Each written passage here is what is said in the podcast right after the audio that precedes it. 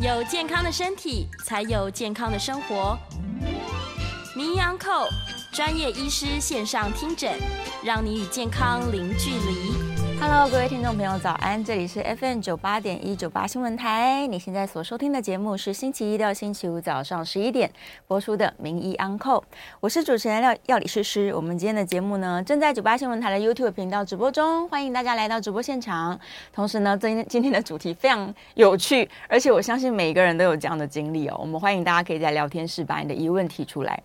不知道大家有没有曾经这个吃完麻油鸡之后，或者是唱完这个 KTV 之后，哎，突然没有声音了哈？这个失声扫虾不是现在 Me Too 运动的失声，是失去声音。现场我们请到的是新店更新音乐耳鼻喉科的陈一佳陈医师，欢迎陈医师。主持人好，各位听众大家好。大家好，大家早安哦。就是师生，如果像我们的职业来说，或是医生的职业来说，对，是大事哎。没错，对，你就不能工作了。没错，对啊。但是综合原因来说，它是有一个统一的原因，还是各个就是各个不一样？其实主要侵犯到的器官就是我们的声带。声带。对，所以声带上面其实发生的任何变化，嗯，都会影响到我们原本声音的品质。哦。对，所以我们待会就会逐一的来解释一下。是。我们声带的构造跟常见的原因，还有一些听众朋友们应该要注意的细节。是是是，大家比较常发生这个烧虾的情境，可能就是要么声音使用过度，对，可能前一天大喊大叫之类，太开心了，对。然后有的人可能是真的是感感冒了，对对，感冒也会失声，对对。然后吃完一些很燥热的东西，偶尔也有些人会引发这个状况，对。那他就回头检查说，哎，我又没有使用过度，为什么会有这种状况？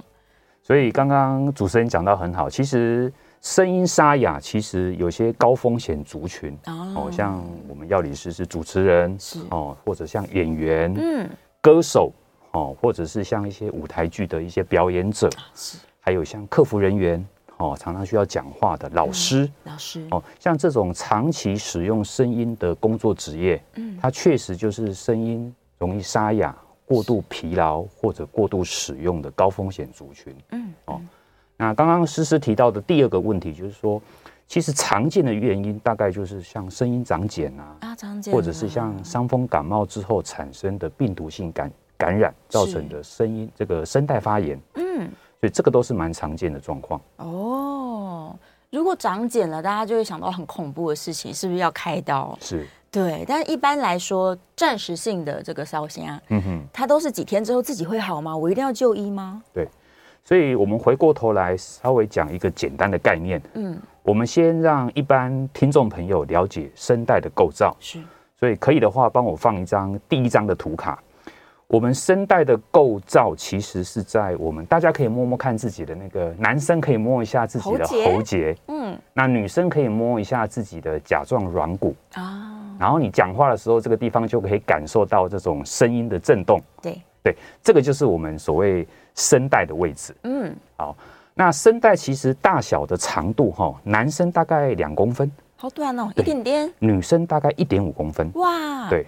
那第二个就是声带的颜色，它其实比较像象牙白的颜色，是，所以声带的颜色也是我们在临床上判别的重点。嗯，那再来的话，就是声带它是一个 V 字形的构造，是，它其实位置是在气管的上方，在食道的前方。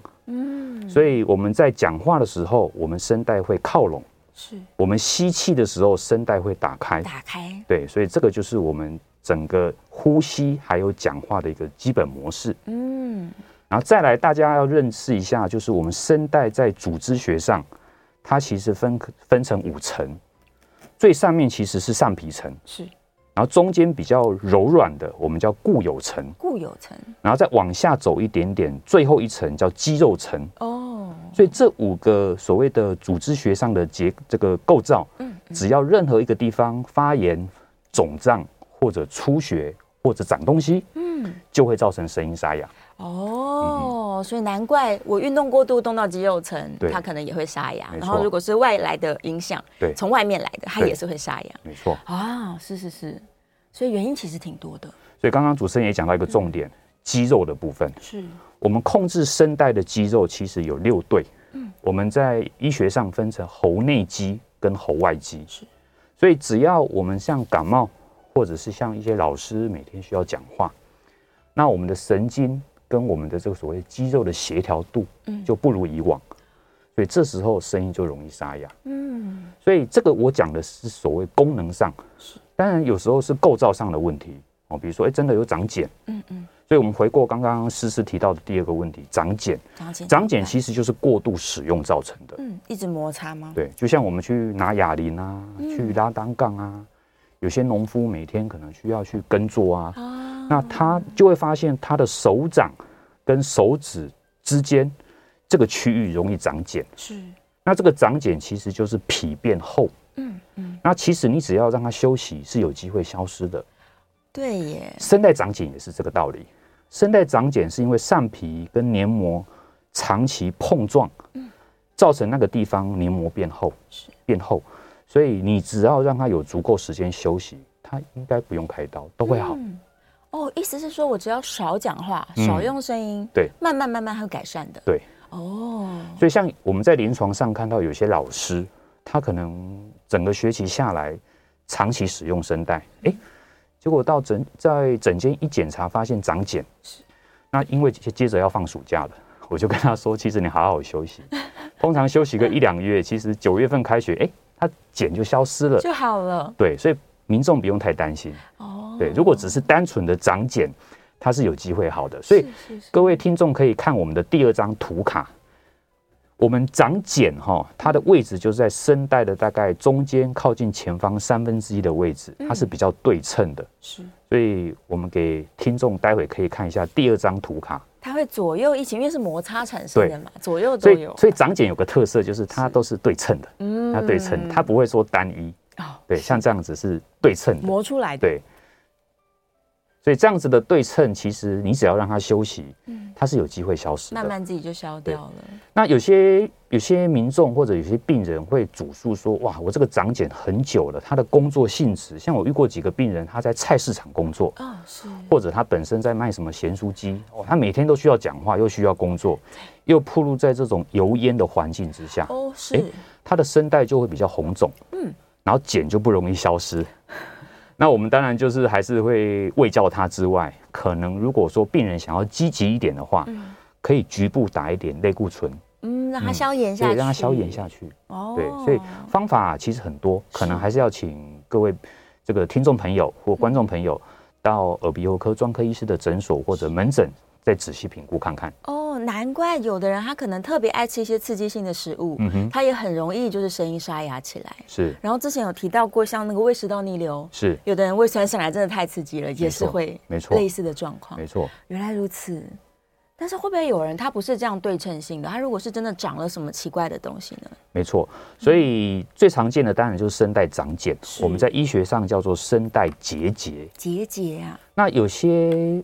有些族群它是属于需要突然间讲的很大声的，嗯，其实不能说族群，应该是说不小心。对，比如说我们待会准备第三张的图卡，嗯，像有些家长或老师突然间大声斥责小朋友，哦，或者是说像我们去 KTV 唱歌，嗯，突然间飙高音，或者突然间唱的很大声，对，那我们的声带就会在短时间内一个剧烈的碰撞，哦，造成所谓的声带。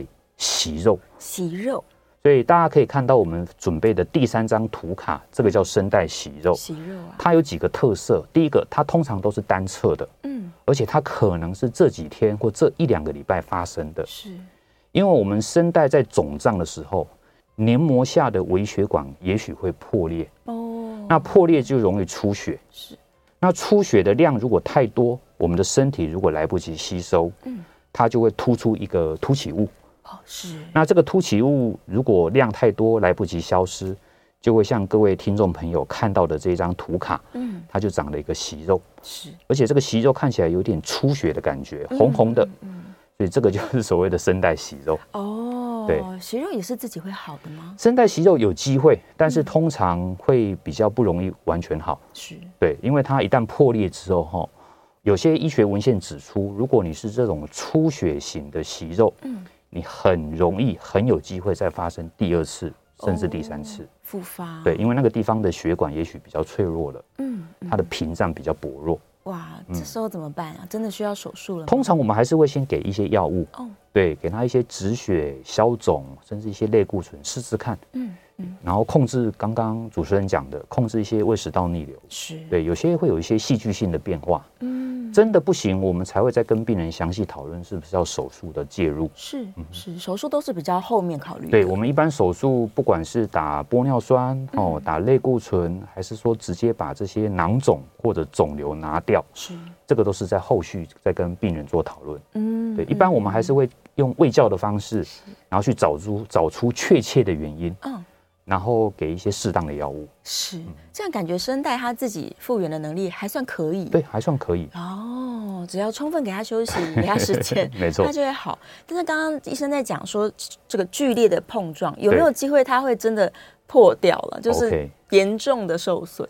所以刚刚主持人问到一个很好的问题，其实我们声带碰撞的频率很高哦，比如说像我们女生，女生一分钟大概震动大概两百下。哇、嗯，超过两百下。是，那男生每分钟震动的频率大概是一百多下。嗯嗯，所以想想看，我们刚刚讲话的过程中，声带是好几百下，对，甚至已经累积到现在已经好几万下了。很忙，对，它其实一直在震动。是，所以这个声带的震动出了问题，也会造成所谓的这个声音沙哑。是，我最喜欢讲一个例子，国旗飘扬。嗯。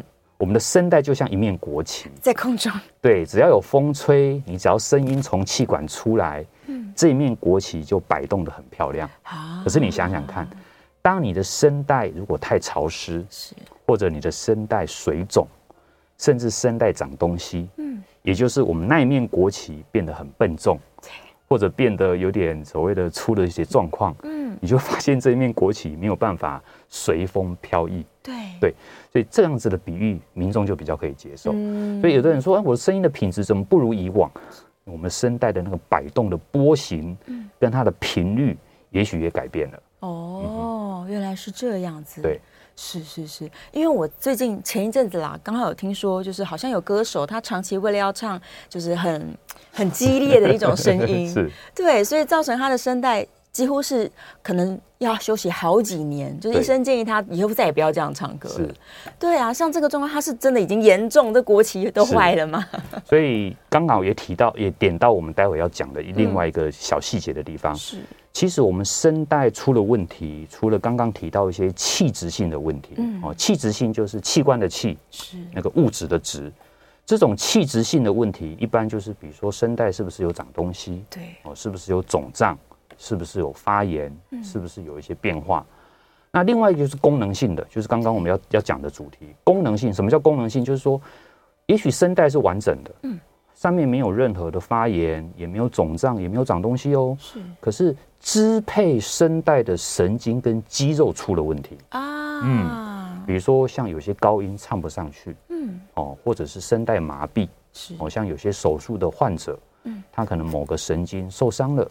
嗯，或者是所谓的痉挛性失声，或者是张力型的失声，张力这种这些，或者是我们感冒突然间好像发不出声音来，嗯，除了声带本身肿胀之外，其实我们的这个神经跟肌肉的协调度也不如以往。哇，是。所以我的意思只是告诉各位听众，就是说声带它的控制声音的品质，不完全是表面上构造这么单纯，是。我们支配的神经、支配的一些小肌肉都很重要。哦，原来如此。对，所以有一些神经性的问题，它就会影响到你的发声功能。当然，原来是这样。像有些一些小脑病变的患者，你会发现他讲话有点呃，控制不好，就是讲话声音很抖。对对，他可能没有办法正确的发出他要的句子，是断断续续的。那那个就是神经出了问题。嗯嗯。那另外就是有一些民众他会说：“哎呦，我年轻的时候那个高音都唱得上去，为什么？为什么现在不行？为什么现在唱不上去？”对。当然，我们要先排除器质性的问题，是，然后再看看是不是功能性啊。所以大家可以想想看，我们年纪轻的时候，我们的神经肌肉的敏感度跟控制力特别高，远优于我们也许。五六十岁或六七十岁之后，嗯，所以民众不要太担心。我在想，当你声音确实出了问题的时候，是还是借由耳鼻喉科专科医师来帮您评估，嗯，看看您现在的问题是不是真的有需要改善。嗯。嗯嗯嗯，是有没有需要做一些更积极处置？对。那像感冒的这种状况，它它就是被病毒感染了吗？它跑到我的声带去了吗？嗯。还是它是让我整个喉咙肿起来，所以影响了声音呢？大部分我们的所谓的急性声带发炎，嗯，大部分都是病毒感染。是。比如说像前阵子的新冠新冠肺炎病毒啊。哦。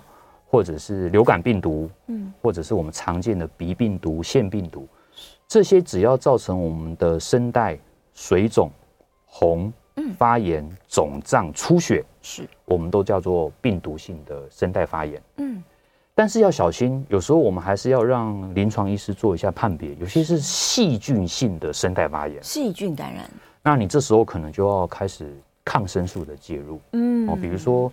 有一种疾病叫做急性声门上喉炎，是或者叫做急性会厌炎。对，这种是一个很严重而且进展很快速的一种细菌感染的疾病。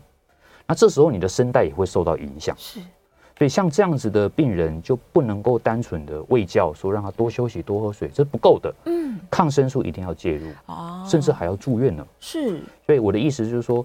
当你的声音沙哑，千万不要拖延，因为还是要去找出原因。对对对对对。那第三个就是所谓的真菌性的声带发炎，真菌也会会有真菌，就像念珠菌啊、哦霉菌这一类的东西。那什么样的族群会容易产生真菌性的这个声带发炎呢？是，比如说像免疫功能比较低下的病人啊，哦，比如说可能在化疗、糖尿病控制不好，嗯。哦癌症的病人，癌症病人。那第二个就是可能长期需要这个类固醇吸入的患者哦，是像气喘，嗯，哦，还有这个慢性阻塞性的肺疾病是哦，这些病人因为长期，或者是说他本身有长期在使用广效性抗生素的这一类人，嗯，他整个咽喉包括声带都有可能有念珠菌的感染是。因为念珠菌本身是我们的共生菌，对，在人体本来就有。对，可是当你免疫力很差的时候，或者你长期使用这些抗生素类固醇，嗯，这些念珠菌它就伺机而动，它就变大量，对，它就变成是主力。是，所以我在想告诉大家听众的重点就是说，声带发炎确实八九十都是病毒感染，是，但是当你发现状况越来越严重，而且好像真的没有改善，嗯。还是要请我们评估一下，是不是有可能是细菌性的声带发炎，是还是真菌性的声带发炎？哦，所以每一个原因我们要去把它厘清，但是靠自己是你没办法的吧？对，比较比较少，是，所以一定是去找医生。是，嗯，不能总是想说我休息一下，两三天会好这样。刚好最近也有人在问说，他们就是长新冠啊，对，新冠都好了。虽然他理理解说，我正在被感染的时候，确诊时期我是会沙沙哑，没错。但怎么我都好了，过了好几个月还是一直在沙哑？是。那这状况是怎么已经全坏了吗？我的经验是这样子，通常我们一般的感冒，哦，新冠肺炎它也是一种病毒，是哦，我们统称是一种。如果说你没有所谓的严重的并发症，嗯，它其实就是一个感冒。对。那感冒，我们的经验在临床上哦，很奇怪哦，声音沙哑跟咳嗽通常都是好的比较慢的症状啊。通常你喉咙痛比较快好，对，你的鼻子症状也比较快好，你的发烧、头痛、肌肉酸痛也比较快好。嗯，可是很奇怪的，你的声音沙哑跟咳嗽会好的很慢，拖很久。对，会好的很慢，甚至长达甚至两三个月。嗯，所以我的意思只是告诉听众，第一个不要过度的忧虑。是。当你确实如果超过三四个礼拜，不管是咳嗽还是所谓的声音沙哑、烧声没有好，我们还是让耳鼻喉科医师看一下，确认一下。所以我们还是要排除。因为我趁借这个机会再讲最后一个，我认为最重要的是，就是说刚刚讲到的是声带发炎，嗯，可是万一如果你有合并其他症状，那会不会有可能是声带真的长了不该长的东西啊？我们叫做恶性肿瘤，是哦。比如，比如说你本身是抽烟喝酒的高风险族群，是对。那再来的话，就是你本身有没有伴随喉咙痛，嗯，或者是牵扯到耳朵痛的症状？耳朵痛啊，嗯嗯。那第三个就是你有没有伴随吞咽困难，是容易呛到，或者是咳血的症状？嗯。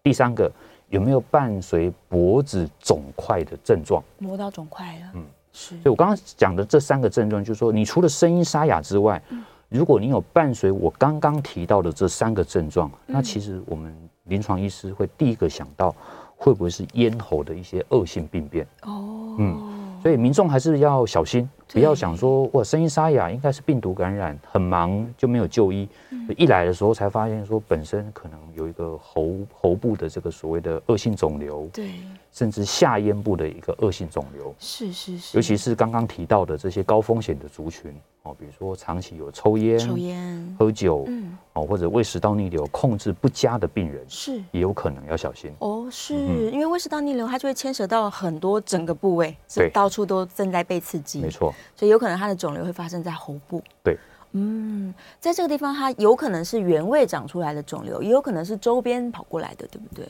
哎，通常原位的机会偏高了哈，因为我们喉部本身它有个保护机制，嗯，哦，我们在医学上叫这个 larynx box，是，它是个喉部像一个箱子的构造，它如果有些病变哈，它其实不容易穿过去。但是，对，但是如果你是喉部以外，比如说靠近食道，是。跟声带中间，我们叫下咽，哦，那这种下咽的病变，除了容易扩散出来之外，它也容易伴随第二个癌症，叫做食道癌。食道癌。所以刚刚提到的像食呃食道癌或下咽癌的高风险族群，大概是喝酒或者喜欢吃烫的啊。辣的。哦，这些要特别小心，刺激性、刺激性的，嗯嗯嗯，原因方方面面，真的是要理清。没错，对啊，所以一旦烧瞎的时候，我们的策略是不是我先休息个一两天，发现没好，我就赶快去找医生报道了。对，其实有些民众确实很小心哦，他可能声音沙哑两三天就来看医生，这是绝对是好事。嗯，因为有时候他可能声音沙哑三四个礼拜没有好，他来看才发现说，其实他声带长茧了。嗯嗯，哦，他自己自。因为之前没有感冒，没有那么严重，可是因为感冒让声带更肿了，对，然后肿了之后消失之后，那个茧就有点表现出来它的一些所谓声音沙哑的这个性质，嗯，所以还是要小心一点，还是要小心啦。也许本来你的声带就耗损的很厉害，对，再加上一次的感冒，没错，它就恶化起来，对，是。好，这个我们陈医师讲的非常仔细，让大家知道说有各种原因都会造成你的这个声音沙哑哦。我们在线上大家有一些问题了，因为很多人都会面临类似的状况，是对，所以广告回来之后呢，我们来开始回答聊天室大家的问题。那电话也是开放的哦，零二八三六九三三九八，零二八三六九三三九八。如果你也有这个声音使用上面的困扰，或者是你真的不得不，你就是每天要讲话跟诗诗一样，那到底怎么办呢？平时我要怎么样保养我的喉咙？吃喉糖应该不是个好办法。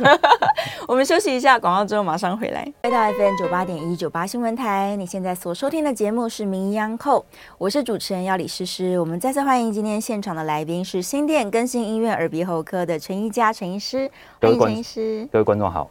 好，回来了。我们刚刚在广告期间说到要教教大家怎么保养喉咙，我们先来聊保养哈，这好重要。先把保养讲完，我们再来回答问题。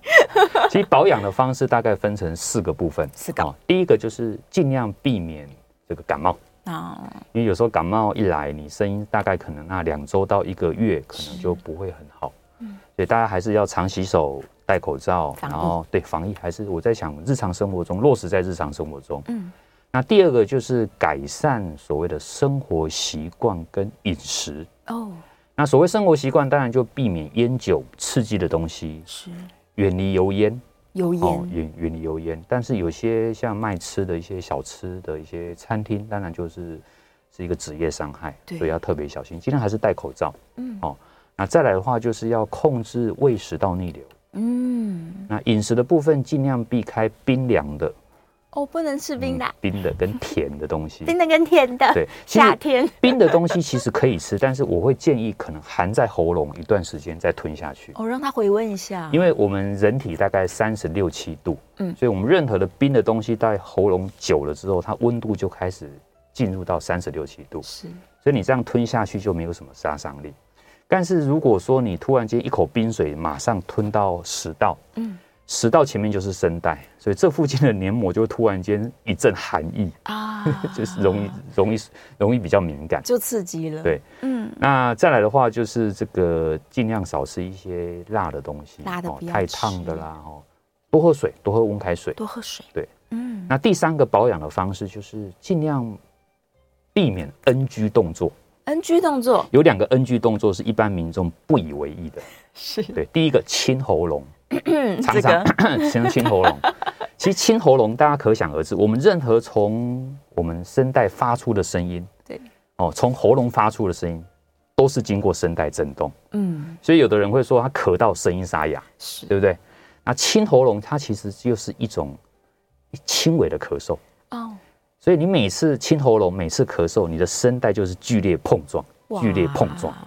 所以这样子的碰撞久了，你声带品质绝对不好。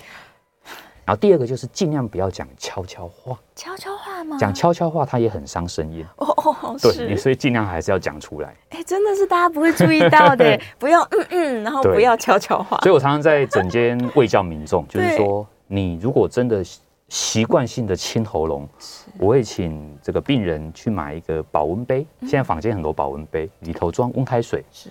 当你觉得想清喉咙的当下，你就喝一口温开水啊，来代替清喉咙的动作。是，对。很多人清是因为他卡痰了啦，对，有痰他就一直想清，对，就累害到声带。没错。然后第四个就是你讲话的方式要改变，是。好，比如说第一个，你讲话的速度不要太快，慢一点。对，我们通常一分钟大概讲七十到八十个字，嗯，这个是最标准的讲话方式。是。所以你讲话如果太急躁。哦，而且时间拉的久，嗯，你会觉得声音开始缩起来，对，而且感觉喉咙的肌肉很紧绷，很酸很紧，因为你没有让你的神经肌肉达到一个适当的协调。好，所以有的人他讲很久都不累，是因为他讲话速度其实是慢的，是慢的。那慢慢讲，其实我们声带的这个声音跟的神经跟肌肉，它其实就帮你在做协调。嗯，对，所以讲话速度放慢，不要太急躁。是，好。那唱歌的部分要特别留意。好，第一个，女生如果在生理期来的时候，其实尽量不要去唱歌。对，我们生理期来声音会变低，高音唱不上去。因为生理期来的时候哈，我们的声带其实也会比较水肿，也会比较充血，比较充血。所以这个时候你的声音就不容易唱上去，嗯，而且会有沙哑。所以我们避开生理期去唱 KTV 这件事。是我太有感觉了。那第二个，如果真的要去唱 KTV，哈，大概有几个重点。嗯，第一个。你一开始一定要先多补充水分，嗯、哦，不是说，当然你说膨大海、罗汉果那些东西，其实就是水，就是水，它对我们声带其实没有实质的帮助。嗯嗯嗯。那多补充水分的前提之下，我们一开始到卡拉 OK 或者 KTV 唱歌，我们会建议一开始先选择一些平调，那个音调比较平稳的歌曲。哦，慢歌，慢歌，哦，先暖暖嗓。是。通常平易近人的歌曲，好简单唱的。平易近人的歌曲，大概一首到两首，哦通常需要七到八分钟的暖机，七到八对，七到八分钟的暖这个暖嗓。是，所以一开始原则上先唱一些比较。语调比较平缓的哦，不要有高音抑扬顿挫的，不要那么困难的，大概是这样子。好，先唱一些简单入门歌曲，这样先不要急着展现你的高音。没错。还有一些人很喜欢唱那种撕裂的声音啊，heavy metal 啊，这都太伤喉咙了。对啊，这哎呀，慢慢来，就循序渐进，先把喉咙这个声音的这个，你这样想嘛，我们你要唱歌之前。我们的声带，你要先告知他说你要唱歌了，准备一下。对，所以你的声带需要湿润哦，不要太干燥。二来就是让你的神经跟你的肌肉的协调开始慢慢活活泼起来。是，对啊，好啊，大家记得我们在运动之前也要暖身嘛，所以你想要用力使用声带骂小孩之前，可能要先 先。谆谆教诲，多讲一些话，先讲一些大道理。对，大道理讲七到八分钟之后，再开始骂他，这样就是一个正确循序渐进的方法。是。好，我们来看一下大家线上的问题哦。这个问题非常非常多。呃，像燕良说，他冬天喉咙容易痒，痒这个是干造成的吗？嗯嗯嗯，这个常常民众哈抱怨的就是咳嗽。对啊，喉咙痒就会想咳嗽。是。那确实，这位同学提到一个重点哦，天气比较干燥的时候，如果你没有尝试用嘴诶鼻子呼吸，嗯，或者是你换气的速度太快，嗯，你就会喉咙痒，然后就会想咳嗽。是，所以我通常会告诉民众，就是说，当你喉咙痒想咳的时候，你要有几个调整的方式。第一个，当然能戴戴口罩就戴口罩，戴着，因为口罩可以让我们吸进去的气体。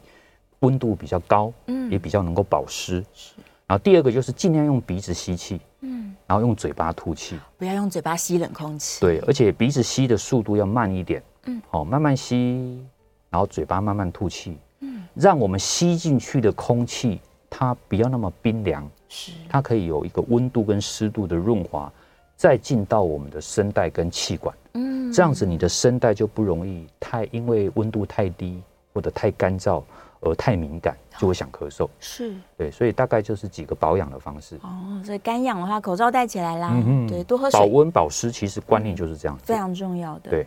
然后燕良在问说，他如果是鼻涕倒流，嗯哼，那他真的是鼻涕倒流会卡住，他就连讲话都会被痰卡住，那怎么办？这群人是不是也很容易因为一直清喉咙，然后就受伤了？没错，所以就是刚刚我们在中中场休息的时候，跟这个主持人提的，就是说我们尽量还是要避开一些这个冰凉或者是甜食。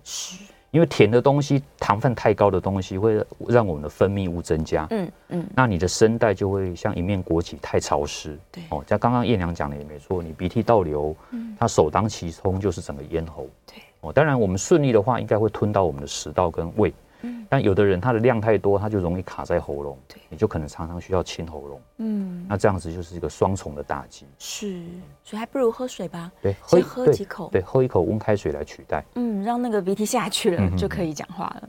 然后 Jason 在问说，他很少讲话，但是声音也会变沙哑。如果他是很少讲话的人，这个应该不是长茧吧？是，对啊。所以这位 Jason 他问到一个我还今天还没有提的问题。嗯，哦，那刚好。他提到，我就稍微稍微说明一下。是，其实有些退休的一些一些一些成年人哦，或者是一些年纪比较大的病人，对，他会发现他的声音越来越沙哑。嗯，因为这个在临床上叫做声带萎缩啊，是萎缩啊。因为有时候你退休之后，你减少一些公务上跟同事上的应对进退，对，你也减少了很多跟客户之间的互动。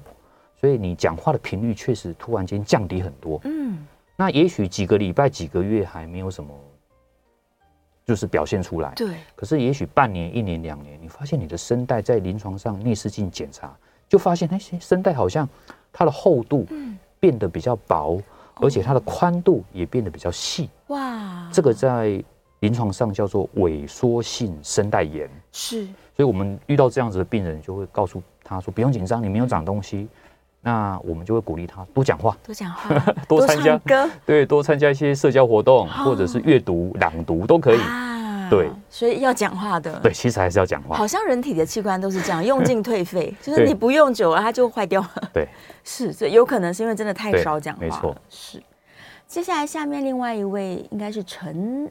不知道先生还是小姐，他说没有感冒哦，但是他真的很容易干咳，嗯、而且甚至会有白色的痰。嗯哼，会不会是因为他的气管也许这个退化了？嗯哼，嗯，对，确实痰的部分我们要先排除是不是所谓下呼吸道上来的。嗯，哦，那排除掉之后，其实大部分都还是所谓的上呼吸道鼻涕倒流造成的。哦，那其实，在内视镜的检查之下，都看得一清二楚。是，然后甚至也可以看到这样子的病人。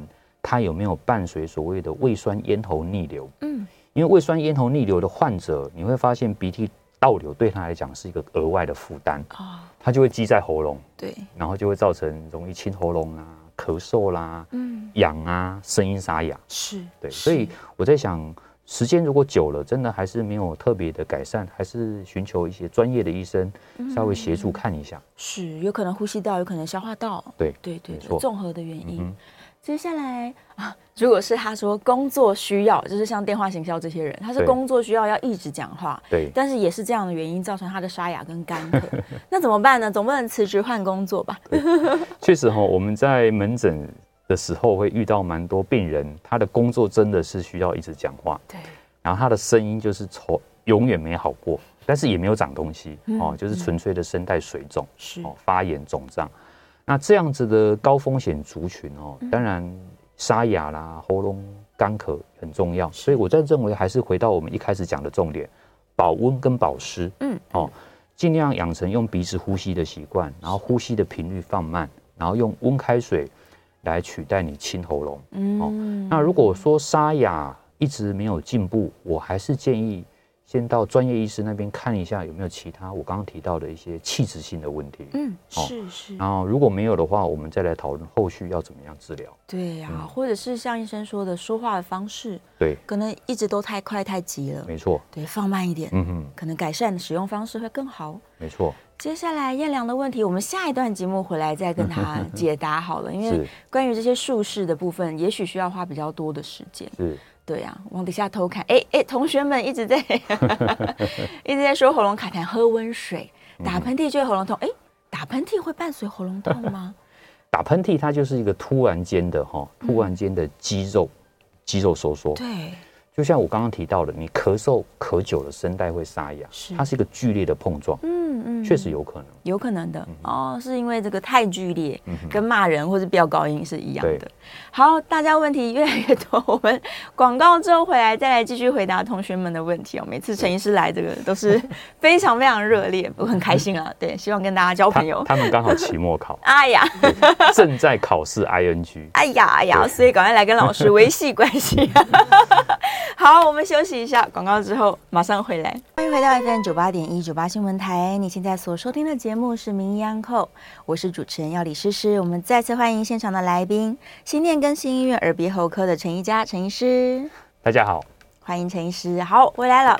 这个彦良的问题，这个有可能需要花一点时间。关于修补声带，或者是我需要开刀这件事情，我们可以一起来讨论啦。是彦良的提出的问题是自体脂肪的声带修补术。这是可以在什么 时机使用的呢？还可以顺便减肥吗？其实所谓的声带修补术，哈，或者应该是说自体脂肪的这个注射，嗯，或者是玻尿酸的注射，好打进去。对，其实就是像我们声带，刚刚其实大家还记得图卡，我们的声带是一个 V 字形的构造。可是当你的声带出现所谓的缝隙，嗯，就是关不拢，关不拢。那这时候如果是长期造成的，嗯、哦，那我们当然可能会建议病人，如果说病人是属于所谓需要使用声音的一些患者，嗯。嗯嗯、我们当然就会建议他可以打一点玻尿酸，是。让整个声带的这个闭合的能力变好一点，嗯，或者是刚刚燕良提到的所谓自体脂肪的注射。打一点脂肪进去，脂肪其实不多啦，就是取肚子的脂肪，嗯、应该不至于到减肥的效果。对，那量很少。对，但维持的时间有限啊。哈，像玻尿酸的时间大概可能就是半年到一年不等，所以其实这个绝对不是治本的方法哦。所以其实还是要去找到问题的所在。是，对，是，只能暂时啦，暂时处理。我曾经有位病人，他是这个这个便利商店的员工，嗯、他的声带呢就是长期沙哑。嘿。然后我就说你要让声带休息，他就说真的很难。后来他最后一次来看我的时候，嗯，他就说他辞职了。哦，真的不要做这个工作。对，那而且他就是求好心切。是，我们后来也帮他做了一个玻尿酸的注射。嗯，好，所以后来也是追踪啊，追踪的还不错。哦，所以我的意思是说，治本的方法就是可能你的工作性质或讲话的方式。嗯，然后我刚刚忘了提到一点，就是说。如果你的工作性质真的需要讲话，是，但是你好像讲话的时间很容易就沙哑，嗯，就是你的工作时间其实没有想象中长，别人都没事，为什么我就容易沙哑？对，其实医院里头复健科或者像我们耳鼻喉科，还有一个叫所谓的语言治疗师。哦，语言治疗，嗯，语言治疗师他可以教导你正确讲话的方式，是，还有一些发声的方式，对，他有个课可以去上。哇，对，太好了！所以这个是一个很好的一个语言附件。所以如你如果你的工作真的需要讲话，嗯嗯，可是你一直找不出正确讲话的方式，对，其实不不妨到医疗院所哦，我们可以帮你转介到语言治疗师，嗯。听听看他给你的意见，他也会教你一些发音的课程，嗯，对，还不错，正确的发音方式。哎，我真的遇过很多朋友，他们是讲话你就听得出来声音比较像唐老鸭，就是压得很紧，对，然后他们都会抱怨说他根本不会唱歌，对，没错，所以像这样的人就特别适合到可以啊，语言治疗，语言治疗师，对，哦，学习怎么样正确的使用声带。好，发音是个大问题，假如你有这个困扰的话，赶快去报道。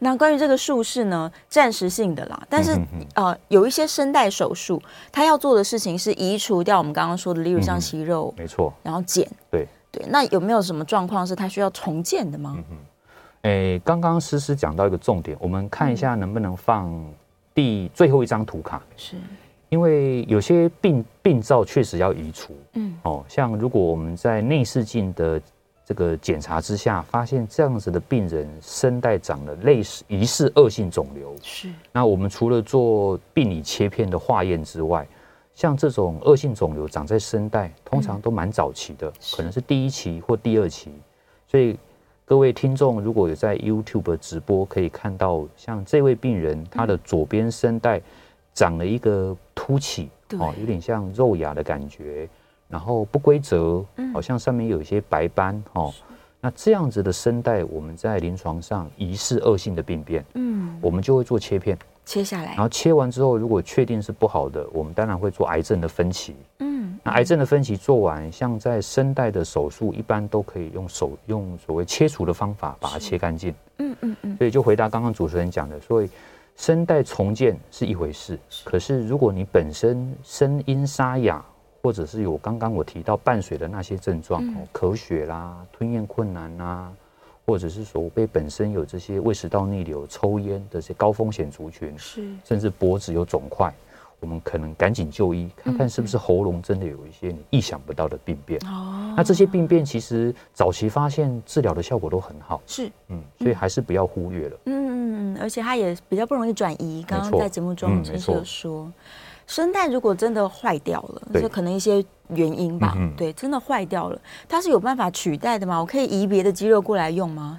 诶、欸，我们在临床上有一种叫做开放式的喉部甲状腺这些这附近的一些肌肉跟骨头的所谓的成型手术。哦，哦，但是这是一个开放性的手术哦，可能外面会有一些伤口，嗯，通常都是很严重的病人，比如说癌症啊，对哦，他可能声带有一边没办法动，是，然后有些健康的组织也不小心牺牲掉了，嗯，或者是有些病人他真的非常的积极，用一些传统的玻尿酸、类固醇。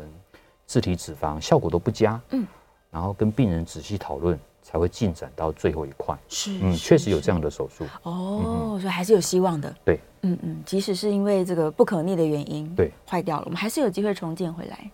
好，再来看看线上大家的问题。长茧的原因刚刚有讲过了，就是使用过度，过度，对，过度，长期过度。哎，如果他是使用过度造成肌肉紧绷的话，其实他做一些喉部的放松，嗯哼，热敷什么，可能也可以帮忙。当然可以。是，其实。诶，声音发炎最好的治疗方式就两个，是需要时间跟休息，嗯，就这么简单。所以很多人就说哦，怎么样才会好？怎么样才会好？对，所以我们先检查，检查发现，哎，你就是发炎，是，那就是休息，就是休息，没有不二法门，对，没有办法，没有第二条路。对，你可以就是做一些脖子的拉筋啊，然后敷敷热毛巾，都是休息，对对，让它放松。呃，突然会觉得被水呛到，哇，这个好难，嗯、哼哼好难了解，这什么样的情境？通常呢，诶、欸，年轻人比较不会吃东西呛到。对。那我刚刚提到的，像有些病人，他本身声音沙哑，嗯，又容易呛到，是这个要小心，可能是单侧的声带麻痹啊。嗯。所以刚刚那个我们的工作人员哦，就小玉她有提到说，对。我们声音沙哑千万不要拖，嗯，哦，因为第一个你要先检查出到底背后有没有隐藏什么疾病。是，那大家想想看，我们的声带是一个 V 字形的构造，嗯，如果你的右边声带长东西或者麻痹不动了，对，我们人体很厉害，我们的左边声带会代偿哦，靠过来，对，会代偿这个工作，嗯，所以久而久之，你左边声带就过度使用，是。过就过劳。那相对的，你的右边声带因为病变或者神经肌肉出了问题，就萎缩掉，是你的协调度就会越来越差哦。所以一定要在早期把原因找出来，嗯嗯，未来它重建也好，复健也好，恢复的机会才高哇。可是你拖下去，你变成好的那一边让你过度使用了，对，坏的那一边它的协调协调度就越来越差了，嗯嗯，所以一定还是要去找出原因。是是是，一定要到门诊去哦，这个医生才能帮你仔细的看。对对啊，好，接下来我看看，有人说他去对看完球赛回去就没声音，没错，因为你喊喊太多了。哎，早上起床声音沙哑，这个其实蛮多人其实蛮长的。对，他是因为有的人真的是胃食道逆流，对，没错。嗯，鼻涕倒流也有可能，嗯或者是干呢。对对呀，哦，用口呼吸，对，是没错，是。所以晚上睡觉前大概尽量避开一些宵夜。嗯哦，或者是甜食是。那你本身如果是长期鼻塞或者打鼾的患者，打呼的患者，那早上起床你的喉咙会很干涩哦，声音沙哑在所难免。嗯，对，嗯，尤其我们之前一直在讨论，近几年很夯的就是晚上睡觉会打鼾，对，这种睡眠呼吸中止，对，然后用口呼吸等等，对，它其实会更长期影响全身的发炎，没错，对，免疫系统都会下降。对，好，下面呃，小朋友 都在说老师好帅，老师真的很帅，我看看看，呃，好，新红问说，因为新冠的关系，大家都戴口罩哦。说话还比较费，而且很多人因为戴口罩就习惯用口呼吸。没错，戴了口罩之后，声带更容易出问题吗？嗯，倒是不至于啦。对对呀、啊，倒是不至于，只是习惯。对对，连我都发现我有习惯把嘴巴打开呼吸了。但是信宏提到一个非常好的问题，嗯，其实我们戴口罩讲话，其实对某些人来讲是就是 费力的，不是不是费力，就是对于那些听力障碍的患者。